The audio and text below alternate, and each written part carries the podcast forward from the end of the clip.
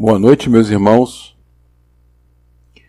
Muito bem-vindos à Rádio Abel, ao Centro Espírita Abel Sebastião de Almeida e ao nosso estudo sistematizado de quartas-feiras, que tratamos nesse momento do livro Memórias de um Suicida. Estamos chegando ao término dessa epopeia, né? Na verdade, esse livro nos proporcionou uma visão muito clara da nossa caminhada espiritual e, e das consequências né, das nossas transgressões e atitudes em desacordo com as leis divinas e o processo de reparação desse sofrimento. Ao longo da história, Camilo eh, nos brinda uma escrita saborosa, polida, muito bem feita, né, muito bem escrita, da sua desventura dos amigos, né, que com ele se arrojaram no Vale das Sombras e fizeram a caminhada redentora na, nos servos da Legião de Maria, né, instituição que ampara a todos aqueles que cometeram suicídio e começam a se preparar para o processo de reencarne. Estamos no, na fase final, é o penúltimo capítulo, e Camilo nos brinda com a sua preocupação de mostrar a amplitude dessa instituição de caridade e todas as suas áreas e todos os seus departamentos. Né? E como nós lembramos desde o início, e ele enfatiza com muita clareza, é, todos aqueles que chegam à instituição, é, espíritos que tiveram, estiveram encarnados é, como homens, são separados daqueles espíritos é, que estiveram encarnados como mulheres. Né?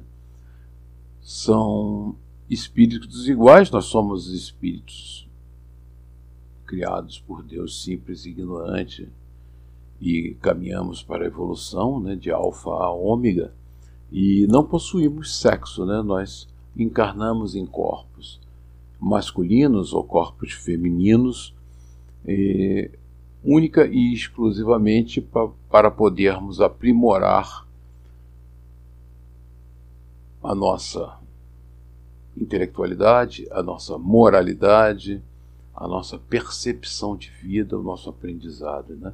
Então, essa alternância é, nos dará a capacidade enorme de aprender.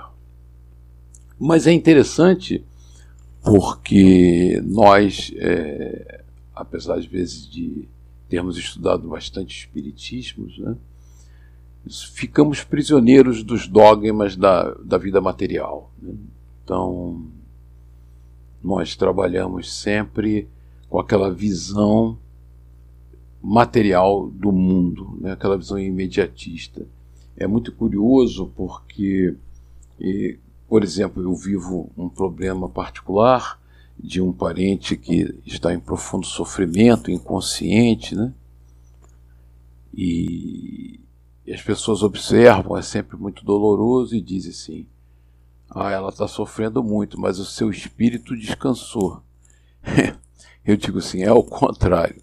O corpo faliu e o espírito está numa profunda angústia. Né? Porque nós, quando queremos nos, nos, manifestarmos, estamos encarnados ainda e queremos nos manifestar, ouvir, falar, pensar, conversar, arguir é, nós precisamos de um corpo que responda a essas necessidades. Né? Quando esse instrumento está quebrado, a angústia é profunda, nós sofremos profundamente, porque nós estamos enclausurados, como se estivéssemos, presos numa cela muito estreita e queremos nos comunicar com os nossos semelhantes, com nossos entes queridos, é, em geral, né? queremos estar ativos e aquele instrumento quebrado nos produz profunda angústia. Então, quando a gente vê um irmão encarnado em que ele está inconsciente por falha e falência dos órgãos do corpo físico, na verdade o quadro é o corpo físico falhou, quebrou, está corrompido e eu não consigo mais me manifestar através daquele instrumento e fico prisioneiro daquele instrumento, preso à matéria, acossado por porventura por inimigos espirituais, numa situação bastante é, angustiante. Né? Então eu sofro muito. É, diferente da visão materialista, que é, o corpo está sofrendo e, e, o espírito descansou. Não, eu sou o princípio eterno. Né? Então, essas, esses erros de visão nos levam a algumas interpretações equivocadas. Né? Então, eu abri é, o nosso capítulo com essa digressão porque eu vou recorrer inclusive a Kardec aqui, tem três perguntas de Kardec no capítulo 4 que são taxativas. Na, pergunta 200, ele pergunta diretamente aos espíritos: Tem sexos os espíritos? Não como entendeis, pois que os sexos dependem da organização, a organização material. Há entre eles amor e simpatia, mas baseados na concordância de sentimentos. Em nova existência, pode o espírito que animou o corpo de um homem animar o de uma mulher e vice-versa? De certo? São os mesmos os espíritos que animam os homens e as mulheres. São os mesmos. Quando errante, que prefere o espírito encarnar? Encarnar no corpo de um homem ou no de uma mulher? E, e os espíritos respondem a Kardec: Isto pouco lhe importa o que o guia na escolha são as provas, porque haja de passar. Os espíritos encarnam como homem, como homens ou como mulheres, porque não têm sexo, visto que lhes cumpre progredir em tudo. Cada sexo, como cada posição social, lhes proporciona provações e deveres especiais, e com isso ensejo de ganhar experiência. Aquele que só como homem encarnasse, só saberia o que sabem os homens. E aí tem o caráter bastante importante desse nosso estudo de hoje, que é o elemento feminino. Né? Quer dizer, espíritos que desencarnaram como mulheres, né? estavam no corpo físico como mulheres, e, e Kardec diz o seguinte: a, a nossa posição é, no planeta, né, o sexo, a posição social, nos proporciona provações e deveres especiais. E aí que entra a nossa análise. Né? É, não existe espíritos homens ou espíritos mulheres, mas os espíritos que reencarnaram como mulheres, por uma opção de aprendizado, eles têm deveres especiais e provações inerentes àquele papel. Porque quando nós reencarnamos na nossa programação evolutiva, tudo tem uma razão de ser muito clara que nos proporciona o aprendizado necessário para a nossa transformação moral. E com isso, é, ao reencarnarmos no corpo feminino, existem é, deveres e obrigações e aprendizados inerentes àquela situação de reencarnação. Então, para ficar claro, né, quando a gente fala do elemento feminino, nós não estamos falando de espíritos que são homens nem espíritos que são mulheres. Nós estamos falando de espíritos que na última encarnação optaram pela vivência feminina um objetivo muito claro. Isso traz enormes responsabilidades, diferentes assim como quando você encarna numa posição social muito elevada ou numa posição social muito humilde, espera-se compromissos diferentes reencarnatórios. Então, feito essa introdução ao, ao capítulo, para deixar claro que nós estamos falando de espíritos imortais a caminho da luz e que momentaneamente incorporam determinados papéis na vida terrena para aprimorarem o seu crescimento, é, vamos começar a ler o capítulo, penúltimo capítulo do livro O Elemento Feminino. Camilo vem nos falando: deixei o santuário onde o, o mistério sacrossanto de tantas migrações se levantara dos repositórios de minha alma. A mim próprio, como a meus pares, ofertando elucidações preciosas. Amparado pelos braços compassivos de Pedro e de Salústio, fora exaustivo o esforço para rememorá-las não obstante a presença e o concurso poderoso dos eméritos instrutores que me assistiam. Né? Essa, essa experiência de vida é, do Camilo, né, em que nessa etapa da sua preparação para a reencarnação ele faz é, essa viagem, né, essa visita aos diversos papéis que nós tivemos, que ele teve no planeta Terra, nas suas diversas encarnações, né? E, e ele tem a oportunidade de nos descrever num capítulo específico os seus erros cruéis, é, é, como um jesuíta que se vinga é, da mulher amada, sacrificando seu marido. Quer dizer, aí há um contrassenso né, imediato. Se amamos, nós só queremos a, a felicidade. Quando nós temos o sentimento de posse e nos vimos frustrados, aí vem a vingança. Porque o amor, ele só gera perdão e fraternidade. Quer dizer, se nós, na nossa caminhada evolutiva, amamos alguém, nós negamos tudo pela felicidade do ser que amamos. Então ele teve muita dificuldade, nós temos muita dificuldade de reexaminar é, as nossas vidas passadas, porque as recordações do passado delituoso, os sofrimentos experimentados através das idades por mim vividas, e agora aviventadas e carreadas para a apreciação do presente, chocaram-me profundamente abatendo o meu ânimo, como que traumatizado, traumatizando meus sentimentos e minhas faculdades. Senti-me, pois, doente, uma vez que a mente, como os sentimentos, se haviam entrechocado num cansativo e melindroso serviço de revisão psíquica pessoal. Olha que interessante, né? A mente com o serviço de revisão psíquica pessoal dele é, provocou um um choque, né? porque ele já tem um esclarecimento dos padrões de comportamento que ele deveria ter seguido.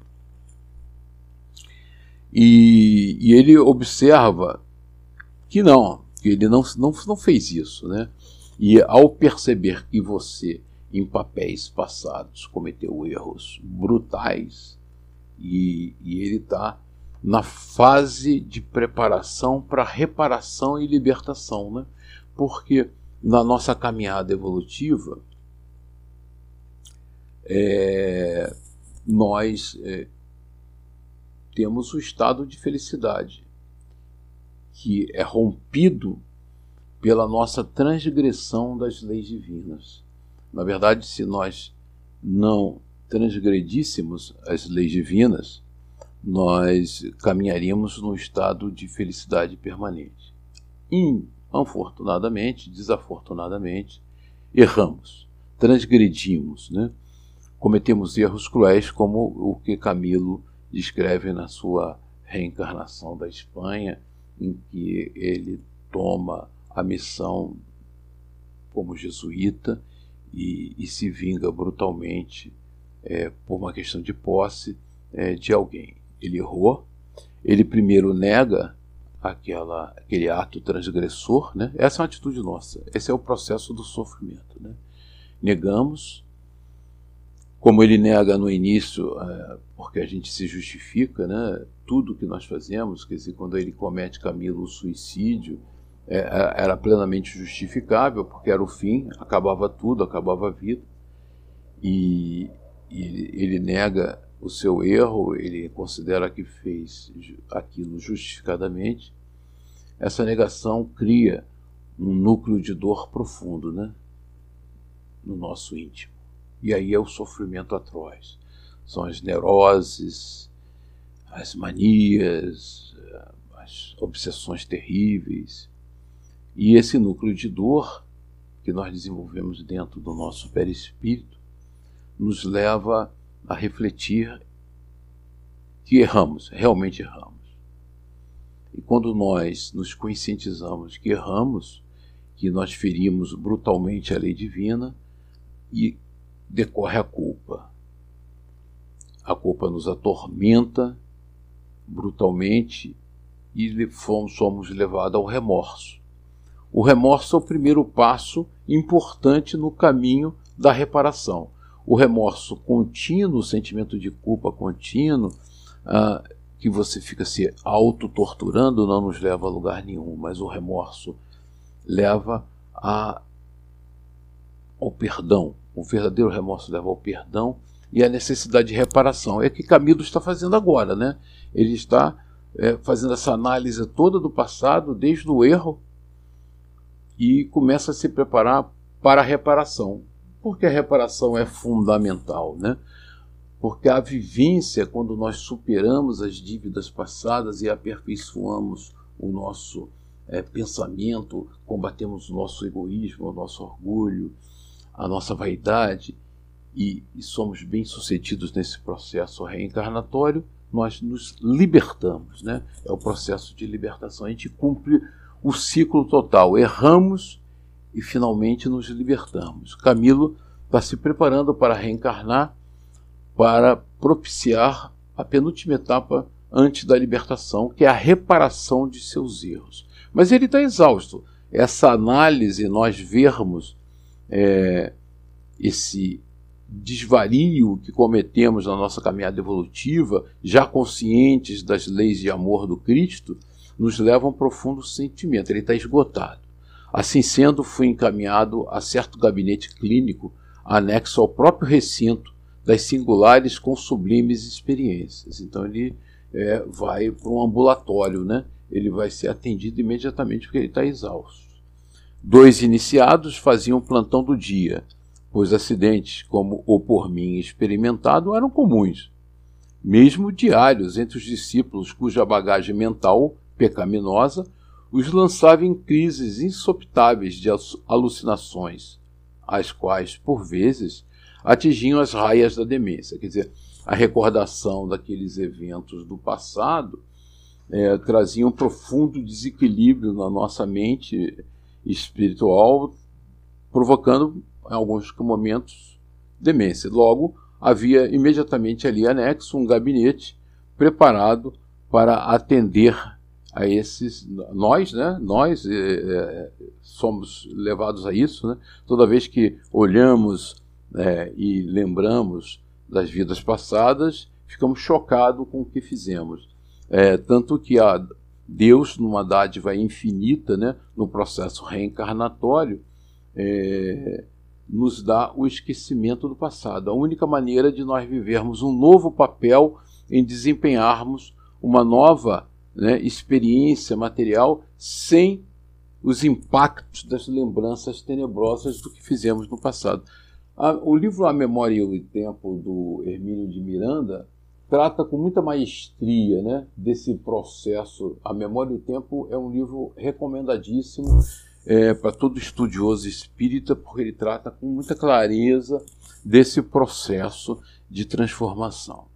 Bondosamente recebido na dependência em apreço, onde mais uma fragrância da caridade consoladora era dada a esperar por nossos espíritos frágeis e pusilânimes.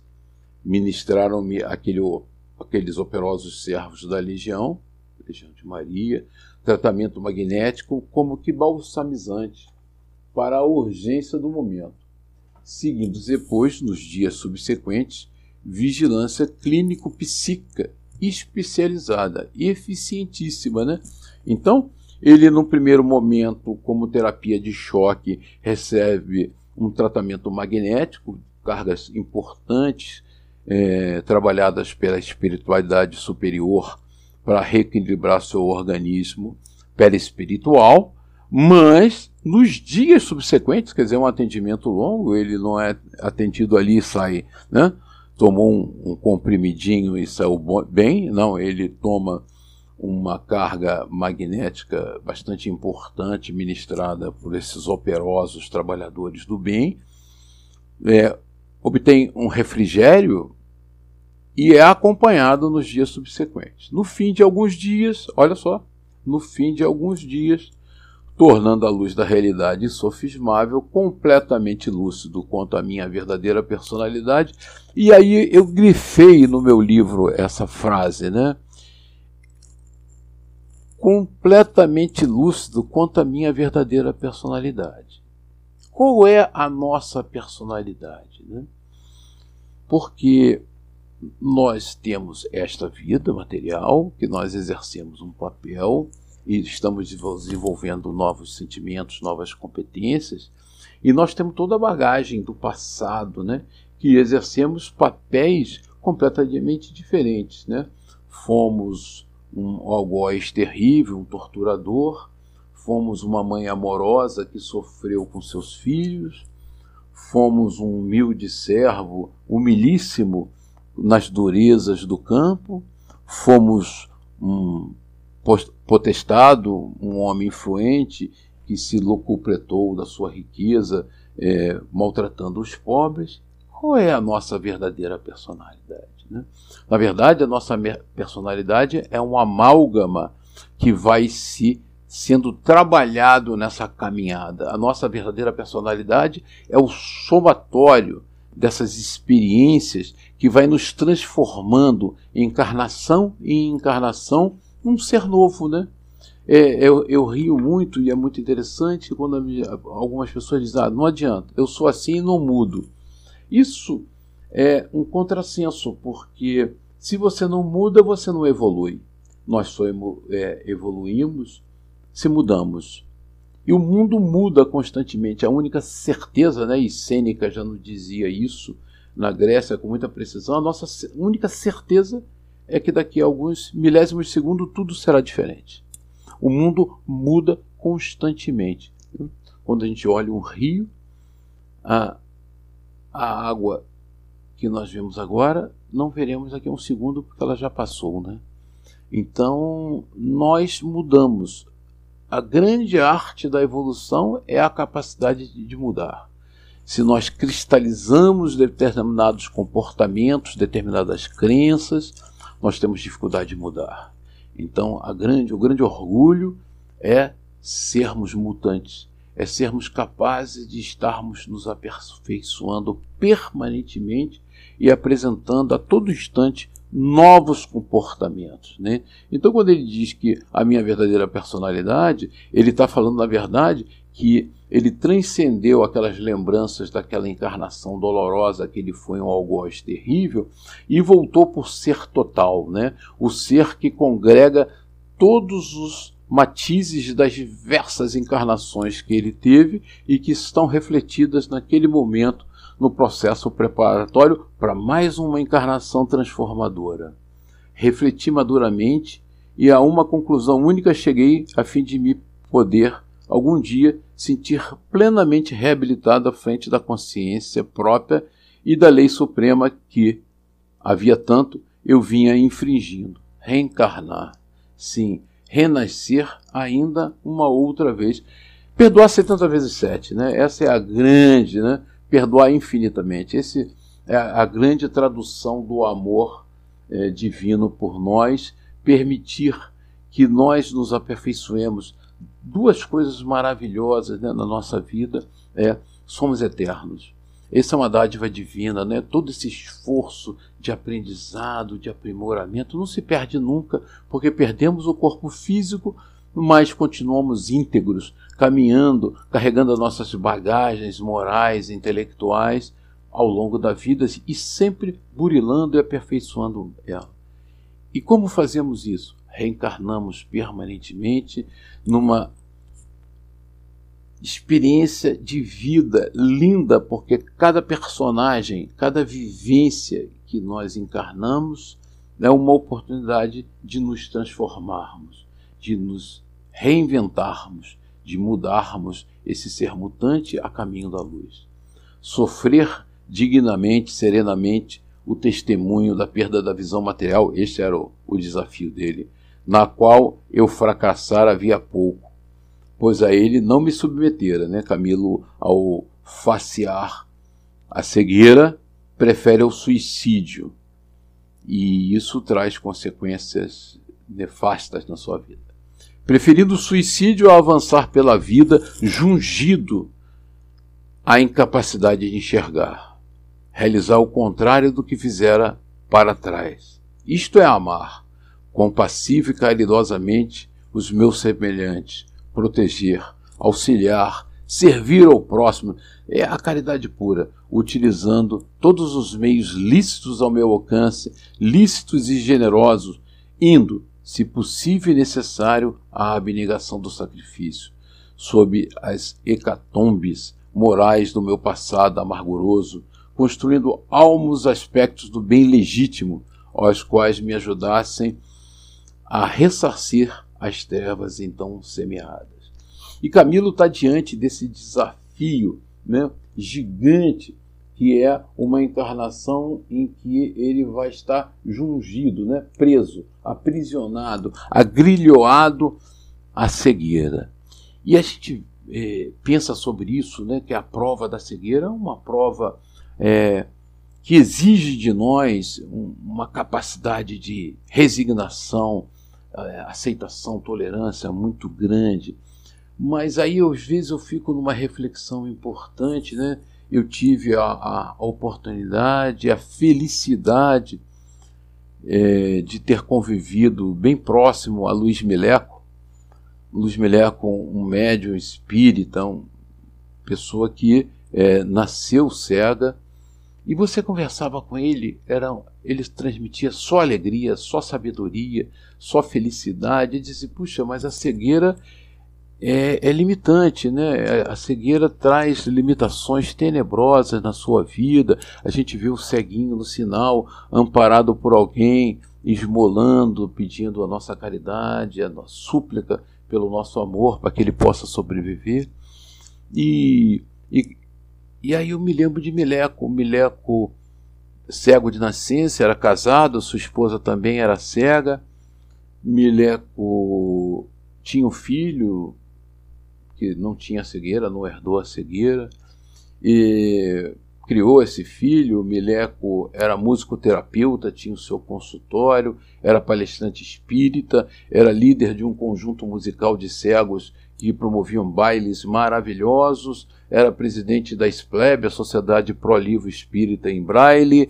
Vida plena, com diversão, música, alegria, esposa, família, filho, o trabalho na doutrina, deu diversas palestras na nossa casa espírita, palestras maravilhosas, lúcidas, claras, fez um trabalho maravilhoso em que o Brasil exportou milhares de livros em braille para esclarecer aqueles necessitados em outros, outras casas, outros países. E, e, e, fez um trabalho. Aí disse: Puxa, mas ele era cego. É, nunca foi ao sinal, nunca implorou por caridade por ser cego. Ele enfrentou resignadamente a missão de ser cego e fez muito mais, muito mais de que muitos de nós que enxerga desde a infância, enxerga muito bem, não usa nem óculos, mas não usa óculos para enxergar as coisas físicas, mas não conseguimos enxergar as coisas espirituais.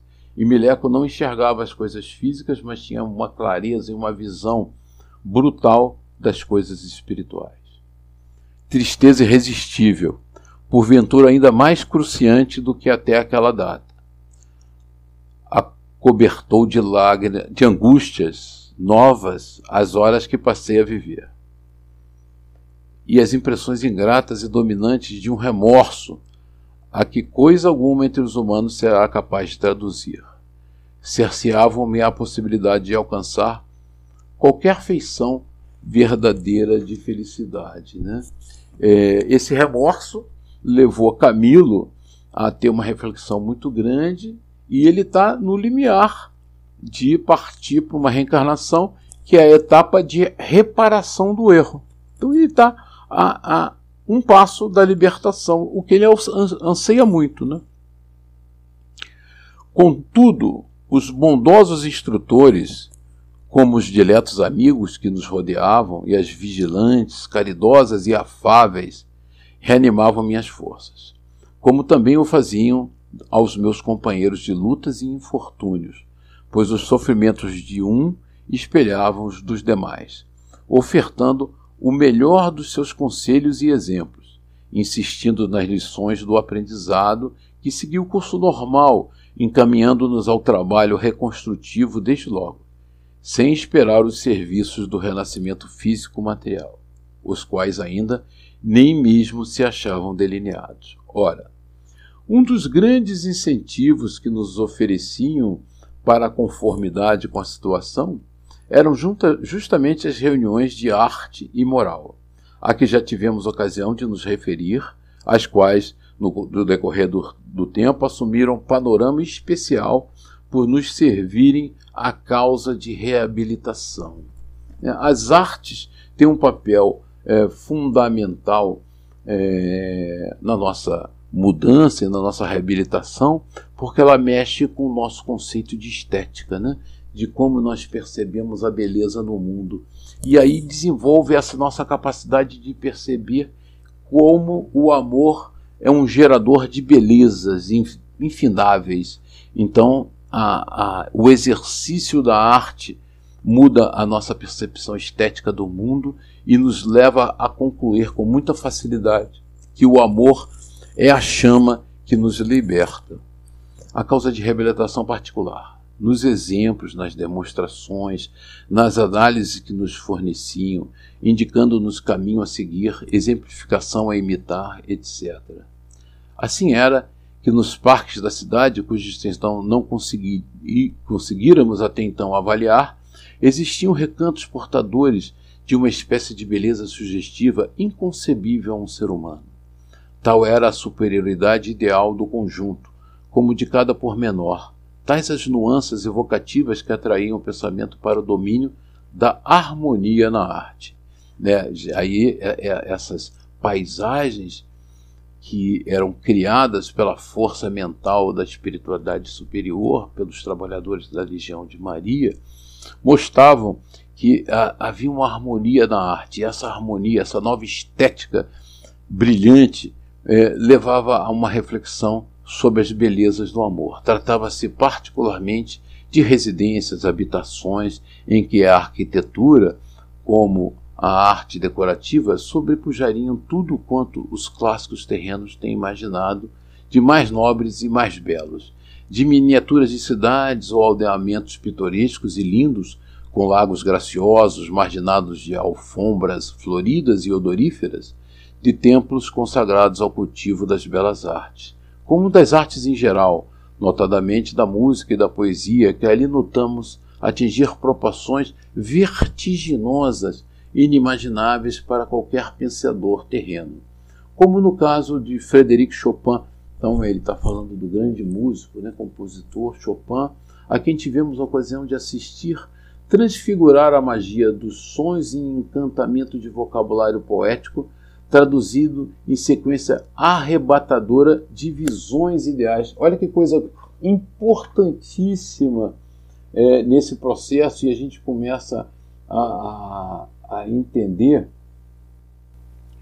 como se transforma o ser. Né? Liberto da matéria, nós é, é, é, transcendemos as limitações do corpo físico e temos uma capacidade perceptiva dilatadíssima. Né? Então, é, a, quando você, por exemplo, pratica a música, né, a arte musical, Chopin tocando, e você vai pela ação de manipulação fluídica, incorporando visões poéticas à música. Então você não ouve só a música. Primeiro que a sua limitação, né, nós, é, através dos nossos ouvidos, do nosso corpo físico, é, nós, o ser humano médio, ele consegue ouvir bem de 50 Hz a 12 mil Hz.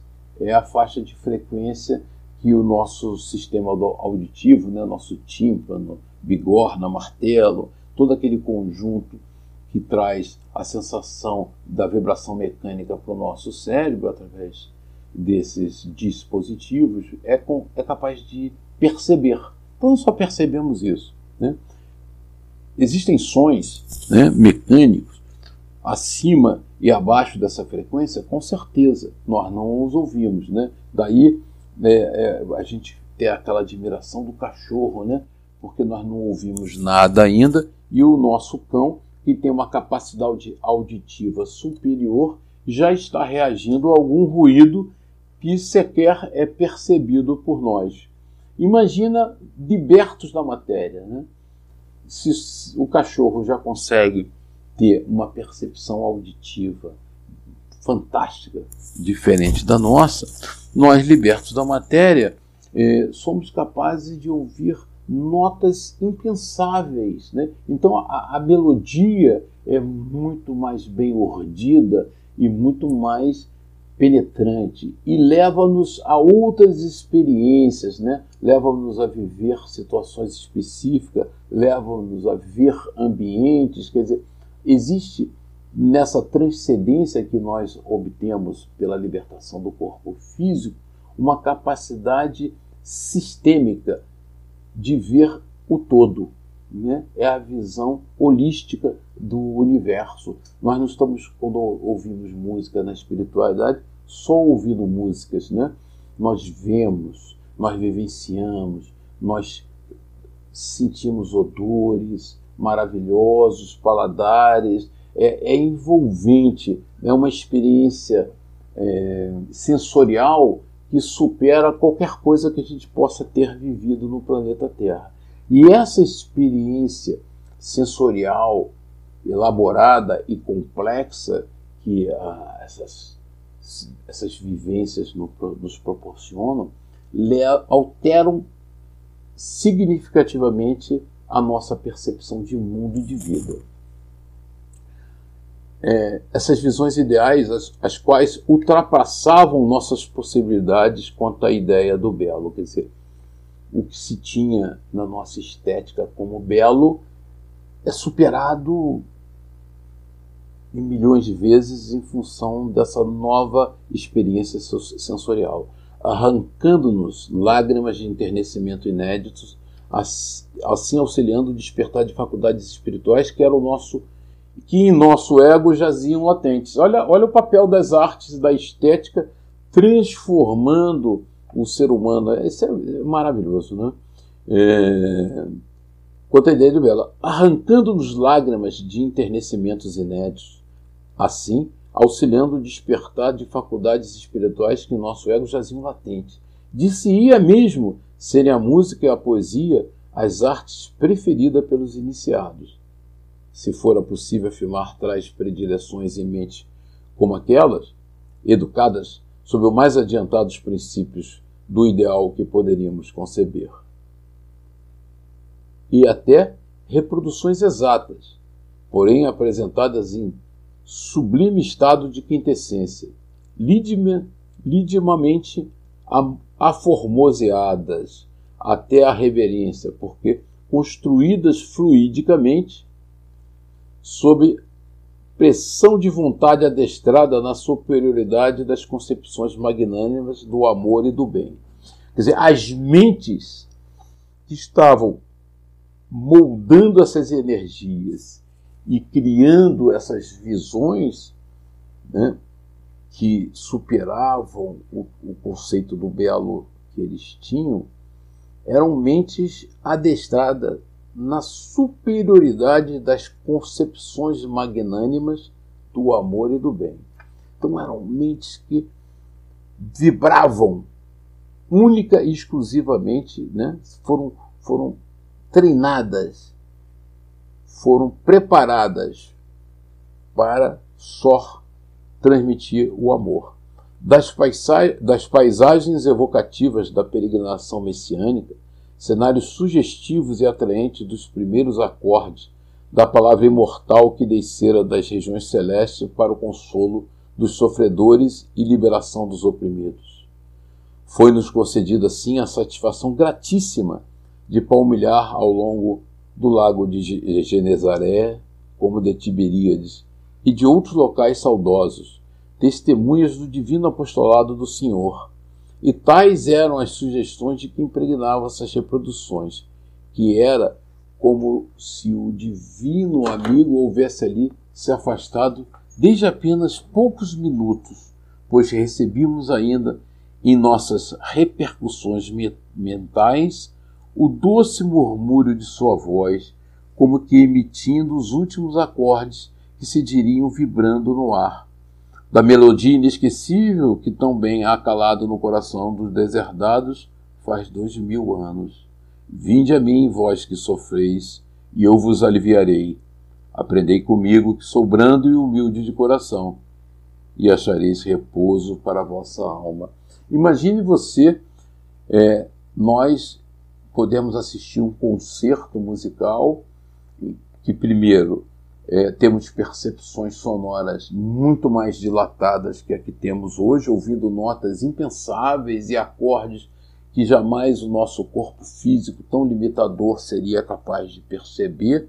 Né? Ele é um filtro que nos rebaixa a materialidade e, além disso tudo, né, ter uma experiência sensorial complexa em que ouvimos, sentimos, vivenciamos, fomos a Genezaré, vimos o Cristo pregando e reverberando na nossa mente ainda suas palavras, e o seu amor, aquela paisagem linda, né? a experiência do Mestre nos ensinando o caminho do bem, isso transforma qualquer um. Essa é a arte transformadora da espiritualidade. Em presença dessas augustas expressões de amor e veneração ao Mestre, concedidas pelas nobres entidades executoras da beleza do burgo onde vivíamos, muitas vezes abismei-me em meditações profundas e enternecedoras. Olha a consequência da, da, dessa experiência sensorial, né? Você muda o seu conceito do belo, muda a sua estética totalmente e você é levado a meditações profundas e enternecedoras, enquanto deixava rolar doridas lágrimas de arrependimento à evocação daquele ano 33, né? o ano do desencarne do Cristo, que agora eu poderia recordar com facilidade, porque ele vivenciou, ele esteve lá, ele viu. Quando madeiro ao ombro, paciente, humilde, resignado, o Messias agora venerado, e meu coração então galgava a encosta rumando ao Calvário, a passo que eu vociferava demoniacamente, exigindo com presteza o seu suplício. Então ele recorda de encarnação em que é, temporalmente junto ao Cristo, ele exige é, com presteza o seu suplício. E hoje, dois mil anos depois, vivenciando uma experiência na colônia da Legião de Maria, ele percebe a grandeza do ensinamento do Mestre e vibra com isso e se transforma como espírito mortal a caminho da luz. No entanto, à entrada de cada um desses locais via-se o distintivo da legião e o nome das servidoras que os imaginavam. Porque cada servidora plasmava né, fluidicamente aquele ambiente e ali tinha identificação. A servidora que criou essa visão estética maravilhosa do belo através da sua força mental é essa pois convém esclarecer todas essas minúcias realizações na mente feminina.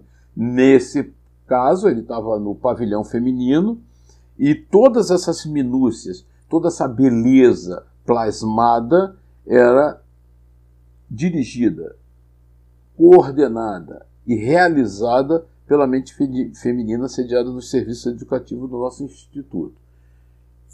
Pausa, voltamos à nossa introdução.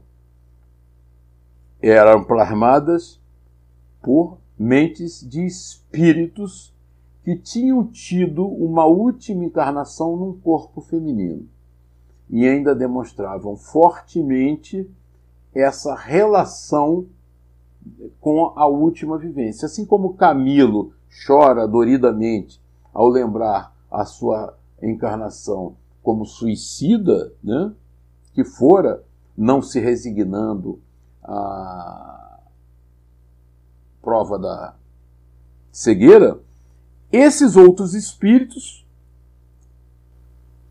desencarnados de recentemente de experiências femininas apresentavam femininas, né? Então, não existe mente feminina, existe mentes. Né? Nós, espíritos imortais, em processo de plasma. Você vai ver aqui em seguida que uma das grandes poetisas se apresenta como uma menina de 15 anos. Ela não é uma menina de 15 anos, é um espírito milenar, né? milhões de anos, num processo evolutivo e que, por um prazer estético e, e um prazer de sucesso de uma determinada encarnação, se apresenta como uma menina de 15 anos. Provavelmente, quando esse espírito reencarnou como é, é, nessa, nessa, nessa experiência de vida como menina, ele foi muito feliz, foi muito bem sucedido, foi um completista e ele tem prazer em se plasmar né, o seu perispírito como uma menina de 15 anos. Ele não é uma menina, ele não é. Ele é, muito, é um espírito muito velho, ele não é homem nem mulher, mas se apresenta assim por um prazer especial, por uma conquista realizada durante uma experiência material com aquela vestimenta.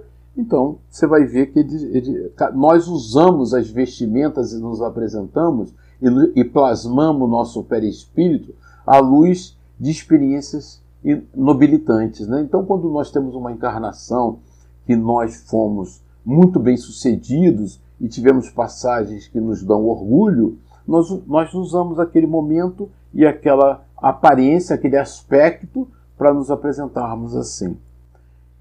Em cada dia de reunião era oferecido aos circunstantes, como em particular aos internos, horas gratíssimas de sublime aprendizado, durante o qual nos ofertavam comoventes exemplos de abnegação, de dedicação ao próximo, de humildade e paciência, como de heroísmo e valor moral frente à adversidade, os quais caíam em nossos âmagos como generoso estímulo ao progresso que necessitávamos tentar. Esse aprendizado concedido pela empolgante elucidação extraída da própria história da humanidade, com suas lutas e dores inumeráveis, suas vitórias e reabilitações, era-nos ministrado conforme foi esclarecido por nossos próprios mestres e mentores, ou pelas caravanas visitadoras, que até nós desciam no intuito fraterno de contribuir para o nosso conforto e progresso. Porém, muitos dramas fortes vividos pelas próprias damas da vigilância, assim como personagens destacadas de nossa colônia, como Ramiro de Guzmán e os dois canalerras, foram nos permitidos conhecer como exemplificação e advertência, muitos apresentados mesmo como modelos dignos de serem imitados. E é, esses dramas mais não eram do que a narrativa que faziam das lutas sustentadas durante as experiências do progresso, dos sacrifícios testemunhados na encarnação ou por labores incansáveis no espaço. Quer dizer, são experiências que nós adquirimos na erraticidade, que são nossos labores no espaço, são experiências que nós adquirimos é, é, no corpo material. Sobre o que nos davam a conhecer, éramos convidados depois a opinar, opinar e fazer apreciações e comentários morais e artísticos, observando nós outros, entre muitas outras coisas importantes para o nosso reajuste, nos campos da moral, da moral. O fato surpreendente de encontrar-se um homem rodeado das mais formosas expressões de uma arte superior, entre todas, durante as lides profundas de cada dia. A arte gloriosa de aprender a desenvolver em si mesmo os valores espirituais que se encontram latentes em suas profundezas anímicas. Meus irmãos, Vamos encerrar por hoje E que Jesus, o nosso meio amado Mestre, nos ampare, nos sustente e nos inspire nessa nossa caminhada evolutiva e que possamos imprimir ao nosso caráter, à nossa moral, padrões novos de comportamentos que são aprendidos através dessas obras mediúnicas maravilhosas que Deus, na sua caridade infinita, nos traz através dos seus mensageiros e daqueles médiums dedicados ao trabalho do bem e da caridade. Boa noite.